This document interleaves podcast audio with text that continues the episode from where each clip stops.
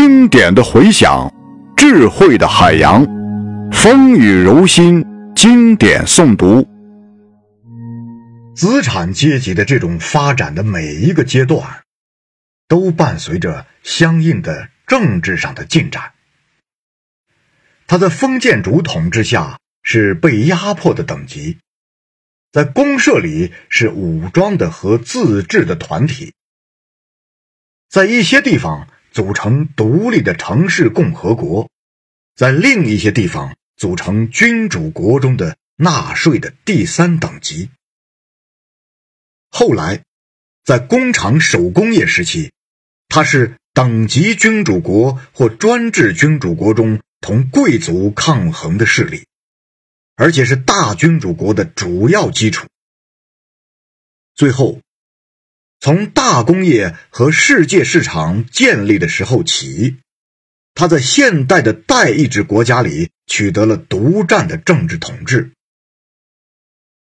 现代的国家政权不过是管理整个资产阶级的共同事务的委员会罢了。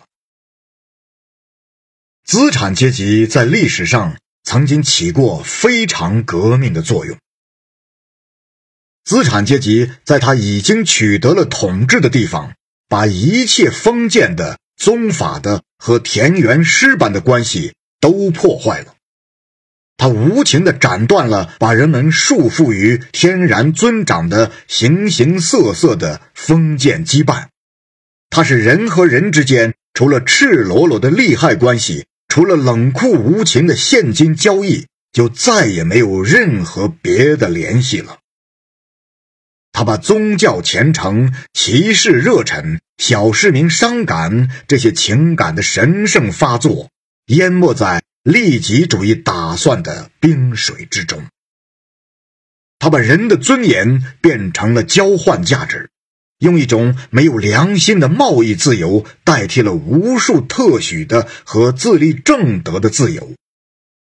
总而言之，他用公开的、无耻的、直接的、露骨的剥削。代替了由宗教幻想和政治幻想掩盖着的剥削，资产阶级抹去了一切向来受人尊崇和令人敬畏的职业的神圣光环。他把医生、律师、教士、诗人和学者变成了他出钱招雇的雇佣劳动者。资产阶级撕下了罩在家庭关系上的温情脉脉的面纱。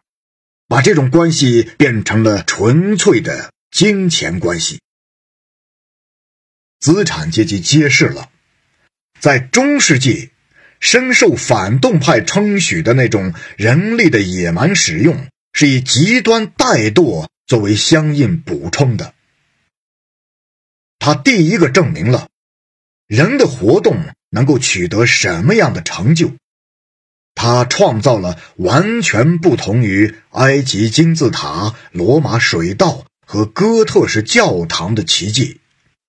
他完成了完全不同于民族大迁徙和十字军征讨的远征。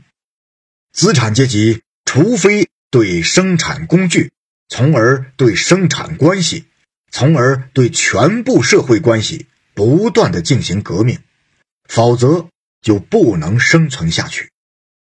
反之，原封不动的保持旧的生产方式，却是过去的一切工业阶级生存的首要条件。生产的不断变革，一切社会状况不停的动荡，永远的不安定和变动，这就是资产阶级时代不同于过去一切时代的地方。一切固定的僵化的关系，以及与之相适应的素被尊崇的观念和见解，都被消除了。一切新形成的关系，等不到固定下来就陈旧了。一切等级的和固定的东西都烟消云散了，一切神圣的东西都被亵渎了。人们终于不得不用冷静的眼光来看他们的生活地位，他们的相互关系。不断扩大产品销路的需要，驱使资产阶级奔走于全球各地。他必须到处落户，到处开发，到处建立联系。